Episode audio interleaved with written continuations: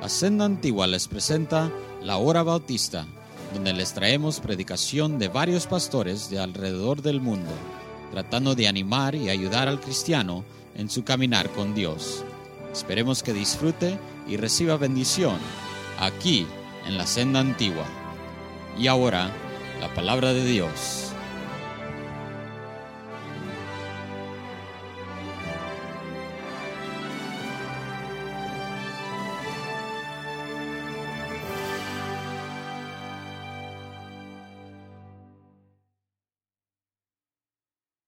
Buenas tardes, hermanos. Si por favor me ayudan, me acompañan en sus Biblias al libro de Primera de Juan, por favor. Primera de Juan, capítulo 3. Yo sé que es inusual lo que vamos a tener que hacer el día de hoy. Y este, el pastor está en Argentina y entonces está en diferente zona uh, de tiempo.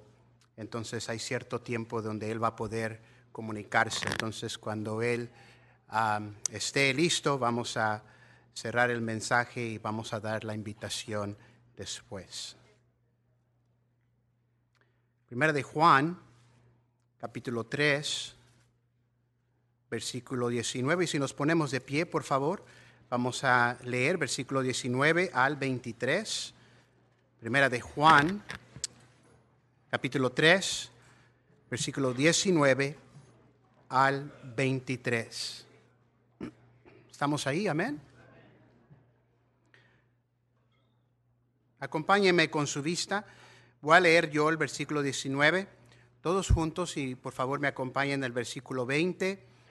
Yo leo el 21 y luego todos juntos vamos a terminar 22 y 23. Dice, y en esto conocemos que somos de la verdad y aseguramos nuestros corazones delante de Él. Pues si nuestro corazón nos reprende, mayor que nuestro corazón es Dios y Él sabe todas las cosas. Amados, si nuestro corazón no nos reprende, confianza tenemos en Dios. Y cualquiera cosa que pidiéramos la recibiremos de Él, porque guardamos sus mandamientos y hacemos las cosas que son agradables delante de Él.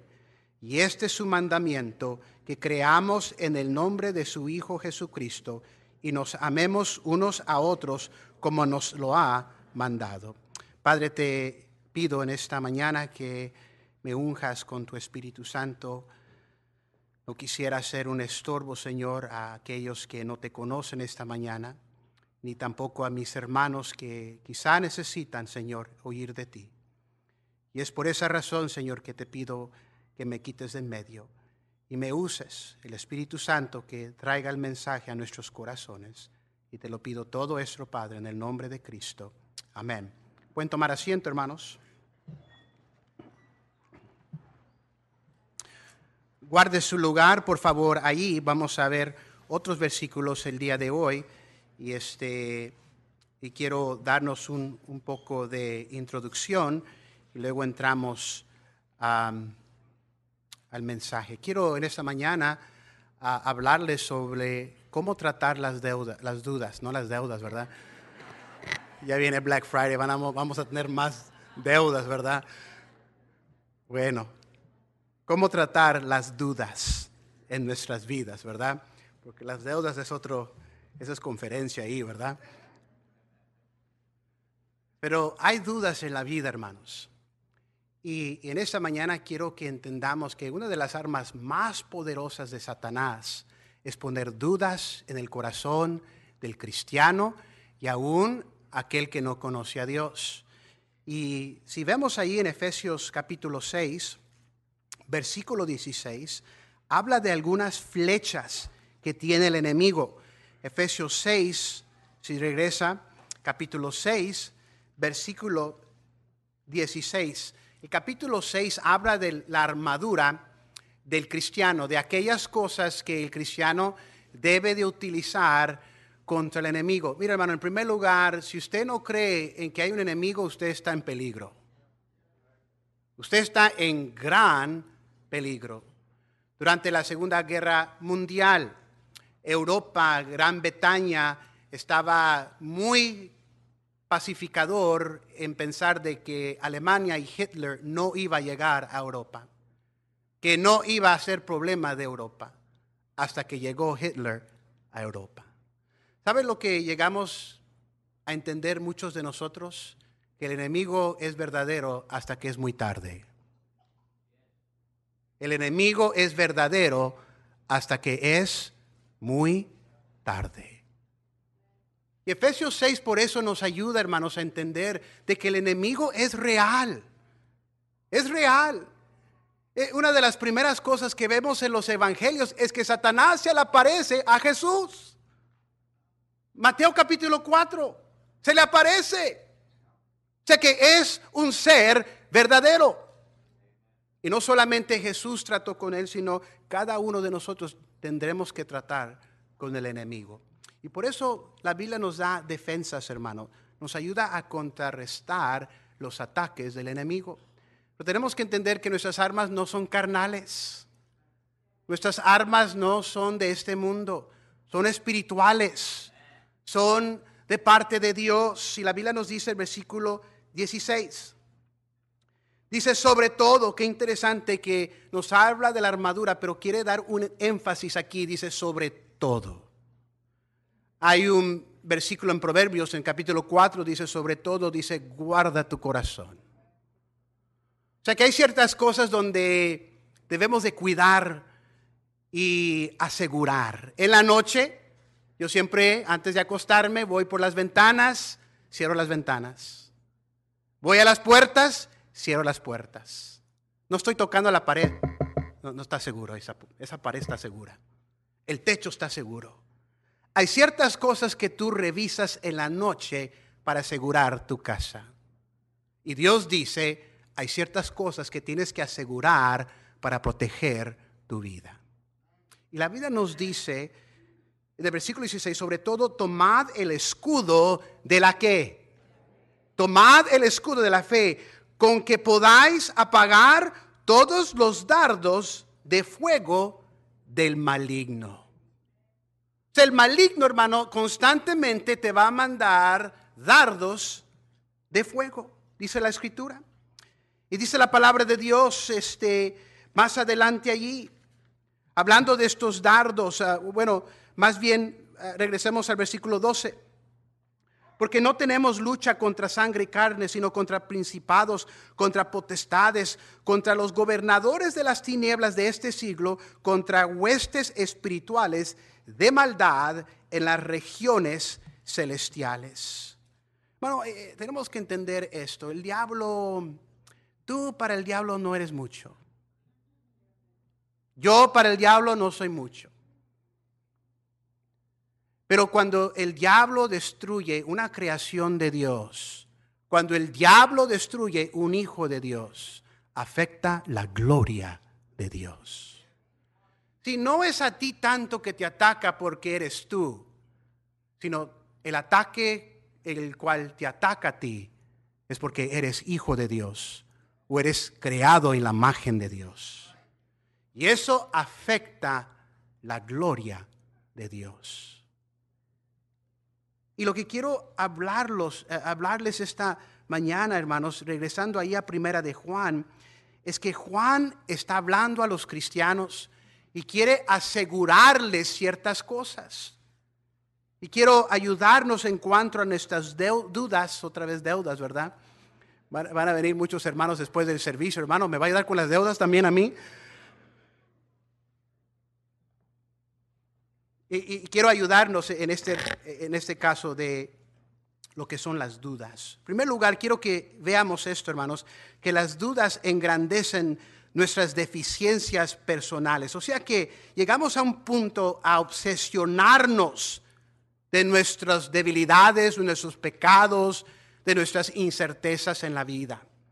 La duda viene en la vida y de repente el cristiano se vuelve débil nos volvemos débiles. Y por eso Juan habla aquí, y qué interesante que versículo 18 dice, hijitos míos. Nos está hablando en primer lugar como que si fuéramos niños, con cuidado, con compasión. Pero nos está hablando de cierta forma, como diciéndole a nosotros que a veces actuamos como niños.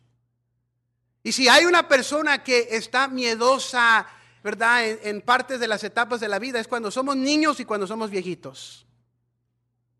De esos extremos de la vida somos muy precausivos. ¿Verdad? Cuando entramos a, a una tienda o mi esposa está haciendo algo y le dice a mis hijos, espérame aquí. No, no, yo voy contigo. Yo voy contigo, no me dejes aquí. Y, entonces cuando vamos creciendo, obviamente vamos a agarrar más certeza, nos conocemos, somos más fuertes y, ya, mami, no necesito que vayas conmigo al mall. Ya no necesito, don't drop me off at school no more. I'm in junior high. I can walk. I know it's five miles, but I can walk. Prefiero caminar que me dejes allí.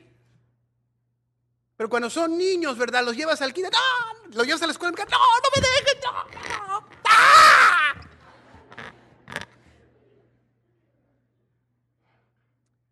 Hijitos míos, no amemos de palabra y de lengua, sino de hecho y en verdad. Y entonces inmediatamente toca la transición y en esto conocemos que somos de la verdad y aseguramos nuestros corazones. Muchas de las preocupaciones que tenemos en la vida, hermanos, no son otros. Muchos de los problemas de la vida son causados por nosotros mismos, por lo que el corazón nos dice por lo que viene de dentro de nosotros. Y la palabra de Dios nos está aclarando aquí el, apóstol Juan nos dice, aseguramos nuestros corazones delante de Él. La palabra asegurar quiere decir descansar, quiere decir este, a convencer, estar convencido. Bueno, yo no sé de usted, pero yo estoy convencido de mi Salvador. Yo estoy convencido de que un día yo voy a estar en la gloria con Él. No por lo que yo soy, sino por quien Él es. Y la seguridad que hay en nuestro corazón no viene de nosotros. No debe de venir de nosotros. Porque dice la palabra, engañoso es el corazón. Yo trabajo con jóvenes. Yo lo veo. ¿Verdad? Ponen en sus taros en Facebook, oh, mi novio, oh, I love him, oh, he gave me flowers. Y de repente, un día después, lo andan maldiciendo.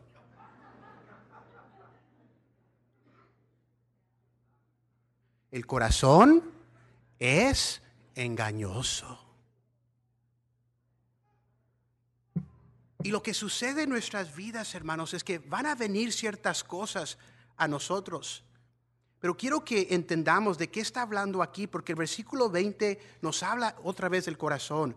Pues si nuestro corazón nos que nos reprende. Bueno, nosotros somos seres morales, no somos animales. No fuimos creados de evolución, no venimos de evolución, no venimos de un mono, de un chango. Somos hechos a la imagen de Dios. Somos seres morales, que sabemos el bien y el mal. Y por eso Dios pone una conciencia. Y la conciencia te dice, eso no está bien. That's not right. Eso no está correcto. Pero nosotros decidimos si escuchamos o no escuchamos. Pero esos dardos que tira el diablo empezaron desde el jardín de Edén. Porque fue el diablo que puso en duda la palabra de Dios. Porque le dijo a Eva este, y Adán, ah, el día que comieres ciertamente moriréis. Y Satanás vino con esos dardos de duda y le dijo a Eva, mira qué tan hermoso es el árbol. Mira qué tan delicioso es esa fruta. Dios sabe que el día que tú comieres ese fruto seréis como Dios. No moriréis. Puso en duda la palabra de Dios. Y es lo mismo que sigue haciendo Satanás con nosotros. Pone en duda la palabra de Dios en nuestro corazón. Ahora, tenemos que llegar a un acuerdo, hermanos. No hay nadie aquí en este cuarto que es perfecto. Y cada uno de nosotros vamos a batallar con nuestro corazón y la conciencia. Y es por eso que el diablo utiliza esto. Escúcheme. Este es, este es la, la arma más poderosa de Satanás, porque vive dentro de ti. Escúchame, Satanás no es Dios. Satanás no es omnipresente, omnipotente ni omnisciente. Él no lo sabe todo, no está en todo lugar y no puede hacer todo. Pero por eso usa tu conciencia, porque tu conciencia está contigo a todo tiempo. Entonces lo único que él tiene que hacer es mandar un dardo cada semana. Qué triste que algunos de ustedes en vez de llevarse bendición, te llevas un dardo del diablo. Y toda la semana está ardiendo tu corazón, la conciencia. Y el diablo ni está ahí. No hay ningún enemigo. Tú dejaste que la duda entrare a tu corazón. Y cuando entra la duda a tu corazón, entonces empieza a morderte y a comerte la conciencia. Dice pues si nuestro corazón nos reprende. Oh, cómo el corazón nos reprende, hermanos. Y qué bueno que nos reprende. Qué bueno que nos reprende. ¿Has dicho una cosa? Y de repente, una, hora después, híjole, no hubiera dicho eso. ¿Cuántas broncas nos hacemos con la esposa y el esposo? Y decimos cosas que no deberíamos de decir. Y una hora después te sientes mal. La conciencia. ¿Cuántas veces disciplinamos a nuestros hijos? Ellos no quieren disciplina, pero hacemos lo correcto y parece que nos odian. Pero de repente una hora, dos horas después em, empieza la conciencia. Y vienen, I'm sorry, mom. I'm sorry, dad. Perdóname, papá. Perdóname, mamá. Perdóname, esposo. Perdóname, esposa. Bueno, si no hay conciencia, no hay nada que nos dirija a pedir perdón. No solamente a aquellos que dañamos, sino pedirle perdón a Él. Porque mire lo que dice inmediatamente, mayor que nuestro corazón es Dios. El contraataque contra la duda, hermanos, cuando vemos nuestras deficiencias personales, cuando vemos nuestros errores, cuando vemos nuestro pecado, es no enfocarse en el pecado, es enfocarse en el Dios que nos perdona. Por eso el mismo apóstol nos dice en primera de Juan 1.9, si confesamos nuestros pecados. Pero qué interesante que empieza con sí. Sí confesamos. Pero lamentablemente, hermanos, en vez de confesarnos, en vez de contrarrestar la duda, cogemos esa duda y vivimos en esa duda y vivimos en esa mentira. En vez de dejar que el corazón nos reprenda, decir, está bien, hice lo incorrecto, hice lo que no debería, pero yo tengo un Dios que está dispuesto a perdonarme estoy listo para confesarlo. Lo que nos trae aseguranza, hermanos, es que tenemos un Dios que nos ama, un Dios que perdona, un Dios que dijo, antes que tú te naciese, yo te conocí, antes que yo hice el universo, yo sabía quién eras tú. Cuando viene el diablo, hermanos, y te, te tira en tu cara tu pasado y te tira en tu cara lo que hiciste esa semana. Tú tienes un Dios que todo lo sabe. Él es omnisciente. Y cuando mandó a Jesús a la cruz, Él sabía quién tú eras y quién yo era. Él sabía lo que ibas a hacer esta semana, lo que ibas a hacer en el pasado y lo que vas a hacer mañana y esta semana y toda tu vida. Dios lo sabía todo. Y Dios todavía dice, si confesamos nuestros pecados. Él es fiel. Él es fiel. No tú y yo. Él es fiel. Y justo para perdonarnos nuestros pecados y limpiarnos de toda maldad. ¿Saben lo que sucede, hermanos, si dejamos que la duda entre a nuestro corazón y no tratamos con ella? Estamos como un niñito que se, se estilla. ¡Ah! ¡Ah! Oh, cuidado cuando mi chiquita se pone, se estilla, se pone ahí algo y no, ni se puede ver. And I'm like, where is it? It's right there. It's right there. I'm like, where? It's there, right there. Y es exactamente lo que el diablo quiere hacer a nuestras vidas. Nos quiere poner nuestro pecado y decir, mira, mira, y ahí está, no, es cierto. Qué malvado soy. No debo de ser cristiano. Por eso algunos hasta dudamos de nuestra salvación. Tenemos tiempo en la iglesia y ni sabemos si Dios quiere obrar en nosotros porque el diablo te enfoca a tu pecado. Pero Dios viene a ver, ven para acá, no te preocupes. Mi amor es más grande que esa. La cual tú no puedes ver, yo la vi mucho antes. Déjate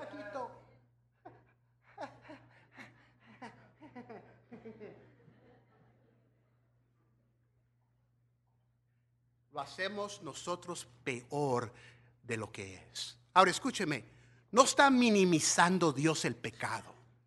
No está poniendo de menos lo que el pecado hace. Porque le voy a decir una cosa, si tú eres salvo por la gracia de Dios, el pecado todavía puede destruir tu vida. El pecado todavía puede destruir tu familia, tu matrimonio, tus hijos. Y por eso el diablo no, no, no descansa, hermanos. No descansa. Pero lo que está enfatizando es el amor de Dios, el perdón de Dios, maximando lo que es la grandeza de nuestro Dios. Que no importa nuestro pecado, no importa nuestras culpas, podemos venir a Él y recibir perdón. Pero viene la duda, viene ese fuego. Lo siguiente que vemos, la escritura nos dice que alimenta nuestras incertezas espirituales, porque habla sobre la oración. Regresemos allí. Mira lo que dice el versículo 21. Amados, si nuestro corazón no nos reprende, confianza tenemos en Dios. Y cualquiera cosa que pidiéramos, la recibiremos de Él. ¿Ve por qué necesitamos tener esta duda fuera de nosotros? Porque estamos hablando de la fe. La Biblia nos dice claramente, hermanos, que sin fe es imposible agradar a Dios. Sin fe es imposible agradar a Dios. ¿Hay alguien que necesita que Dios escuche sus oraciones? ¿Hay alguien que necesita que Dios conteste sus oraciones?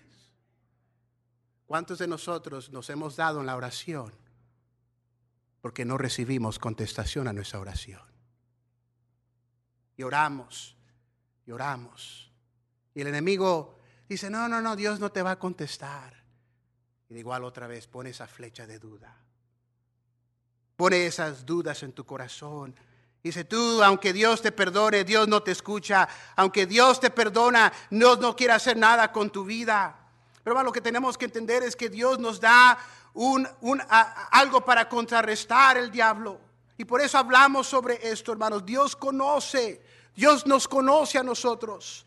Por eso dice la palabra de Dios. Y cualquiera cosa que pidiéramos, la recibiremos de Él. ¿Por qué? Porque guardamos sus mandamientos y hacemos las cosas que son agradables delante de Él. Ahora, quiero enfatizar que este versículo no está diciendo esto.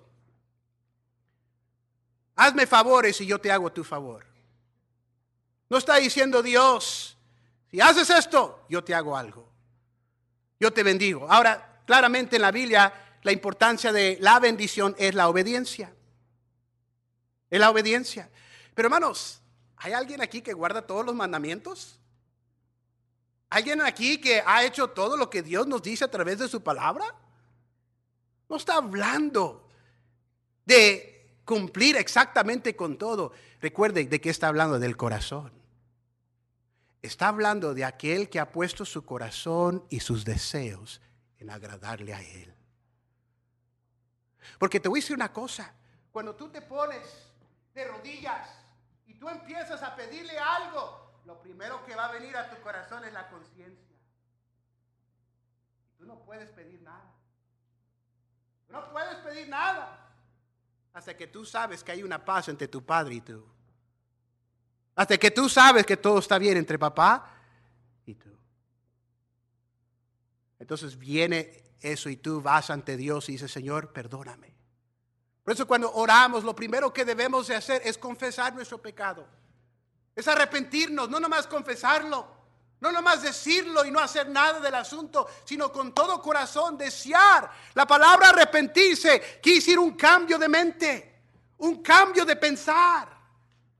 Cambio de pensar en relación a cómo vivimos, cómo pensamos. Pues la realidad es que venimos ante Él. Llega un punto, hermanos, porque hacemos lo que Él nos pide. Guardamos sus mandamientos. Hacemos las cosas que son agradables delante de Él. ¿Sabe lo que llega a hacer? Empezamos a pedir lo que Dios quiere. Qué interesante que tus oraciones ya no son tantos oraciones egocéntricas. Tus oraciones son aquellas cosas que te ayudan a agradarle a Él. Oh Señor, yo sé que antes te pedía por un nuevo vestido, pero ahora te pido por un nuevo corazón. Oh Señor, yo sé que te pedía por un Xbox, pero te pido que yo sea uno, un hijo obediente. Como que de repente cambia lo que pedimos a Dios. ¿Y sabe por qué? Porque tenemos una mejor relación con Él. Estamos más convencidos. Dios es más real. Hermanos, entre más real es el cielo, lo de esta vida no vale mucho. No vale mucho. Y el problema con nosotros es que el cielo no es real. Dios no es real. Y lo que está presente para nosotros es más importante que lo eterno que Dios nos ha dado. Pero lo segundo que vimos allí, hermanos, es que debilita al cristiano. Ah, la Biblia nos dice en el, libro de, Mateo, y, llega un punto, hermanos, donde llegamos a, a decir, a Dios no le importo. A Dios no le importo. Pero hermanos, este, en el libro de Mateo Dios nos dice claramente que si cuida de los pajarillos, si Dios cuida de aquellos animales tan pequeños que caben eh, eh, eh, en el hueco de tu mano, cuidará. ¿No, no valéis más vosotros ustedes, vosotros? ¿No valéis nosotros más vosotros que uno de estos pajarillos? a veces llega estas dudas y pensamos, a Dios no le importa. La Biblia nos dice en Lucas capítulo 12 que Dios tiene contados los pelos en tu cabeza. Y para algunos es fácil porque no tiene ni uno, ¿verdad? Pero Dios tiene contados los pelos que tienes en la cabeza. La Biblia nos dice en 1 de Pedro 2 que somos posesión de Él. La Biblia nos dice en 1 de Pedro 5 que Él nos invita a poner nuestra ansiedad sobre Él porque Él cuida de nosotros. Y la realidad, hermanos, es que tenemos que contrarrestar todas estas decepciones de Satanás con la verdad.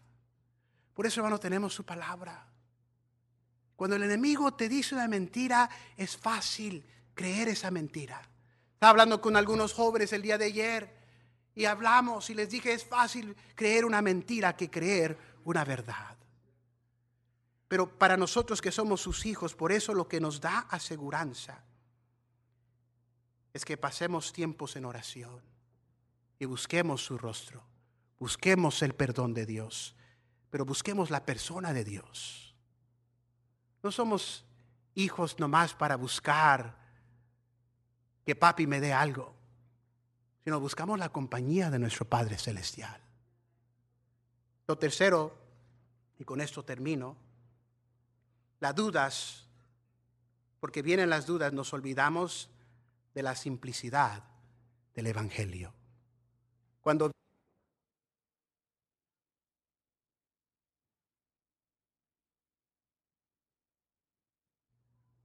La razón, hermanos, que la gente busca soluciones eternas, en lugares complicados, es porque viene la duda. Y viene el Evangelio, y lo vemos aquí en Primera de Juan 3.21, 3.22.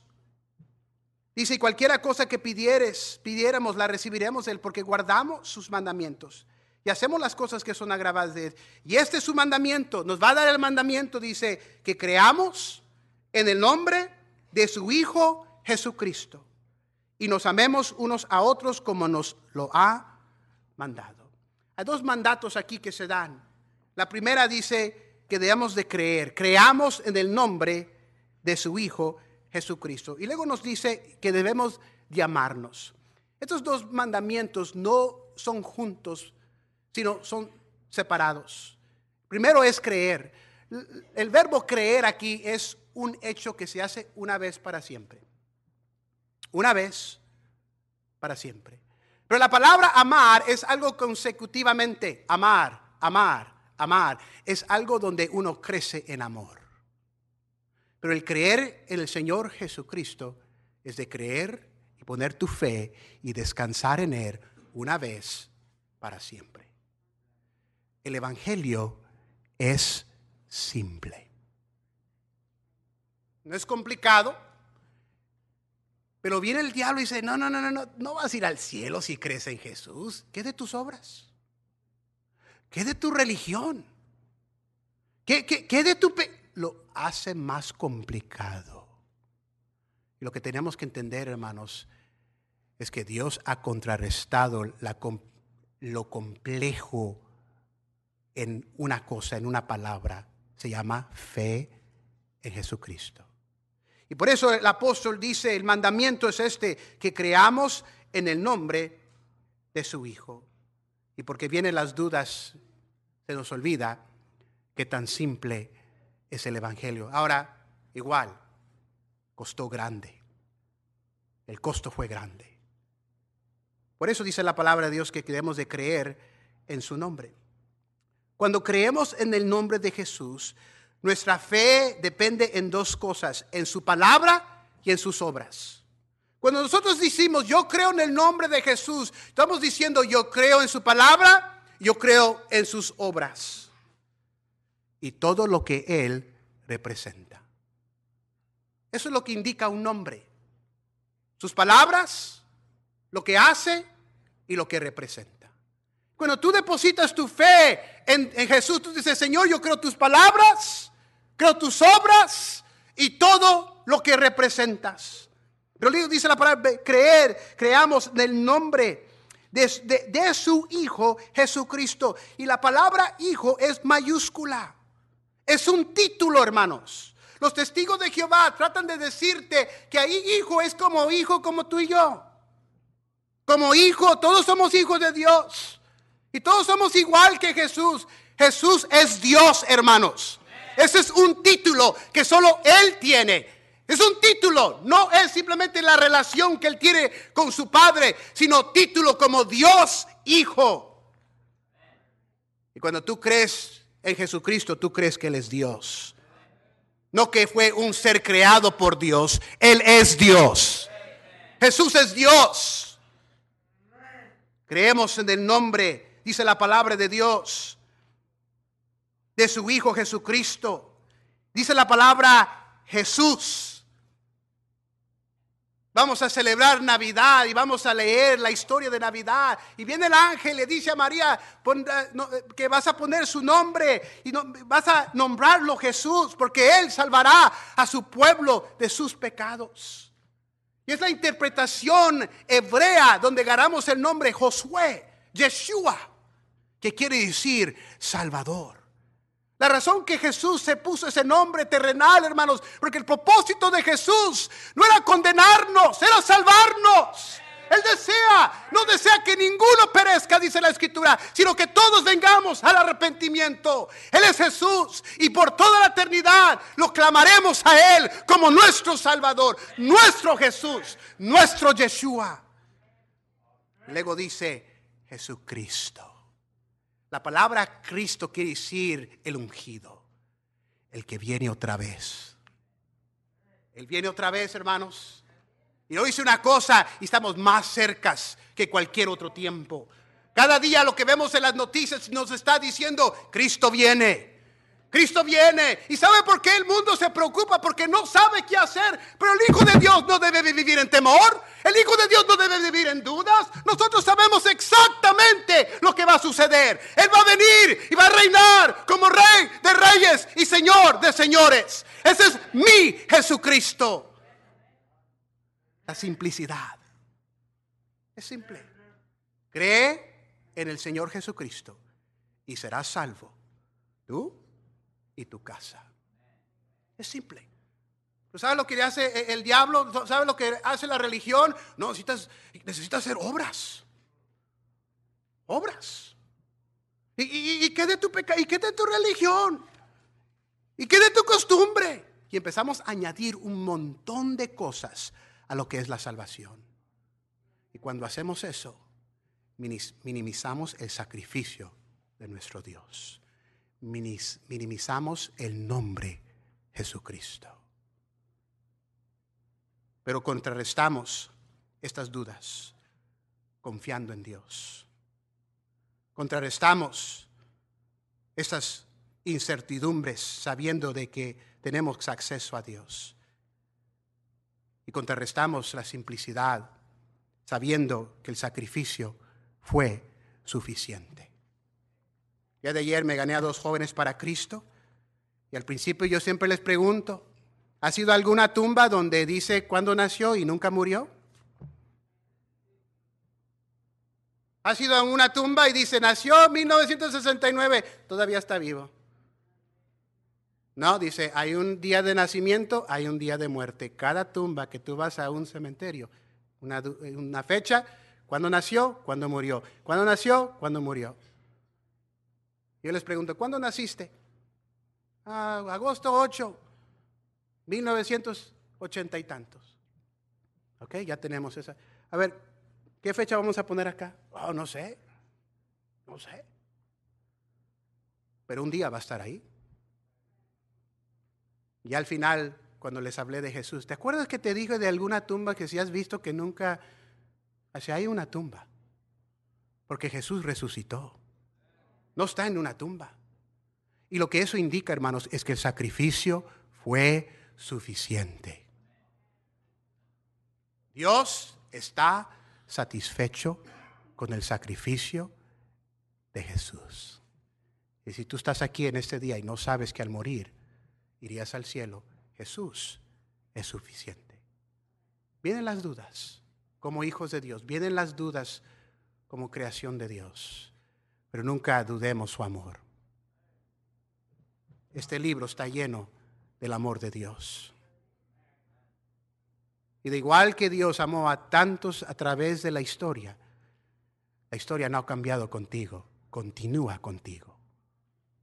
Padre, gracias te damos por tu palabra, gracias te damos, Señor, por tu amor por lo que tú significas a nosotros. Y en este día, Señor, yo te pido, Padre, que nos ayudes a poder transmitir este amor a través de tu Hijo. Nosotros como iglesia no tenemos esa esperanza, solo proclamamos la esperanza. Esta religión no salva, solo Jesús salva. Y si hay alguna persona aquí, Señor, que no te conoce, oh Señor, el Espíritu Santo traiga una convicción a ese corazón en este momento, Padre. Que anhele, Señor, saber de tu amor. Si hay alguno aquí, cristiano, hijo tuyo, Señor, que el corazón, Señor, está reprendiéndolo, Señor. Que en este día, Señor, agregle cuentas contigo. Señor, tenemos abogado, tenemos un sumo sacerdote quién es Jesucristo. Yo no sé quién está aquí, pero lo principal, a través del mensaje de su palabra que deseamos, es que usted le conozca a Él. Que usted conozca que al morir iría al cielo. Yo sé que ese cuarto está lleno de algunos que ya, que ya saben, que ya conocen a Jesús. Pero quizá habrá alguien que no sabe que al morir iría al cielo. ¿Habrá alguien aquí que dijera, hermano de anda? Yo no estoy seguro, no estoy segura. Pero un día yo no me quiero encontrar enfrente de Dios inseguro. Sabiendo lo que la conciencia me dice ahorita, no sé qué me espera cuando yo me enfrente a Dios. Tú no quieres esperar ante Dios. Por eso tu corazón desde ya te reprende. Dios puso algo en ti Si tú no sabes que al morir irás al cielo, quisiéramos poder ayudarte. Quisiéramos orar contigo. Quisiéramos abrir las escrituras y enseñarte lo que dice la palabra de Dios. ¿Cuántos hijos de Dios, cuántos de aquellos de nosotros ya estamos seguros? Sabemos que al morir iremos al cielo. Cuando hermano de anda, yo estoy seguro, yo estoy yo he aceptado a Cristo. Yo sé que al morir iré al cielo. No por mis méritos ni mis obras, sino por el nombre de Cristo. Pudiera ver su mano, ¿cuántos cristianos están seguros? Veo su mano, gracias. Puede bajar su mano. ¿Cuántos aquí? Quizá usted vino como visitante, quizá alguien la ha invitado, ya tiene tiempo. Espero que su confianza no esté en, usted. Porque puede que usted sea una buena persona, pero usted no puede asegurar eso mañana, aquí a 10 años, aquí a 20 años. Pero una cosa sí es segura, que Jesús está en el trono ahorita y Jesús estará en el trono mañana. Y Jesús estará en el trono cuando usted se presente ante Él. ¿Qué mejor seguridad de tener un Yeshua en su vida, un Salvador? Si usted no lo conoce, le invitamos. Habrá alguien, no estoy seguro, hermano Diana, ore por mí. No estoy seguro de ir al cielo, pero quisiera estar. Aquí está mi mano, alce su mano. Nadie le va a avergonzar, quisiéramos simplemente ayudarle. Habrá alguien más alguien más. Yo sé que ya varios pasaron. Habrá alguien que no está seguro, segura. You're not sure that when you die you go to heaven, but you would like to know. We'd like to pray with you. We'd like to show you through Scripture what Jesus can do for you. Is there anyone here you do not know when you died you go to heaven? Is there anybody? Can we pray with you? Would you raise your hand where you are? Pudiera alzar su mano. Puestos de pie todos, hermanos, orando. Todos puestos de pie, sigamos orando. We're going to keep prayer here. Yo no sé si Dios le ha hablado. Espero que sí. Pero la Biblia nos dice si nuestro corazón nos reprende. If our hearts condemn us, the Bible says, greater is God. Nuestro Dios es mayor. Y espero que usted en esta mañana no salga cargado, no salga con un dardo, salga con el perdón de Dios you can leave with God's forgiveness. Don't carry the sin, don't carry the burden. It's not for you to carry, no es para que tú lo cargues. ¿Cuántos cristianos dirán, hermano de anda, Dios me ha hablado? God has spoken to me. Could I see your hand? Could I pray with you? ¿Podía orar contigo? Hermano de anda, Dios me habló. Dios me habló. Gracias, Señor, te damos. Gracias, Señor, por tu palabra. Gracias Señor que tú sigues hablándonos, Señor. Pensamos en un, tu pueblo, Señor, el pueblo judío a quien tú escogiste, Señor. Y en el día de hoy, Señor, tú no les hablas a ellos, no porque no quieres, sino porque ellos no quieren. Qué bendición, Señor, poder venir y que tú nos hables. Y saber, Señor, tener una certeza en nuestro corazón. No, no de quién somos, ni tampoco minimizar ni poner en poco nuestro pecado, nuestra rebeldía, sino saber, Señor, la grandeza de tu amor, la grandeza de tu perdón. De poder, Señor, a un dado momento confesar nuestro pecado y eso cambie nuestras vidas, cambie nuestro corazón, cambie nuestra actitud, Señor. Gracias, Padre venimos nuevamente ante ti pidiendo y clamando la sangre de Jesús, pidiéndote perdón, Señor. Y que abras las ventanas del cielo, Señor, a nosotros orar a ti, Padre. Y que tú nos escuches, Señor. Que tú nos bendigas. Y que nunca nos olvidemos, Señor, de lo que es tan simple. Estamos presentes ante ti y un día para siempre, porque que hemos creído en tu nombre. Hemos creído en tu palabra, en tus obras y en todo lo que representas. Te damos las gracias, Padre, en el nombre precioso de Jesucristo. Amén.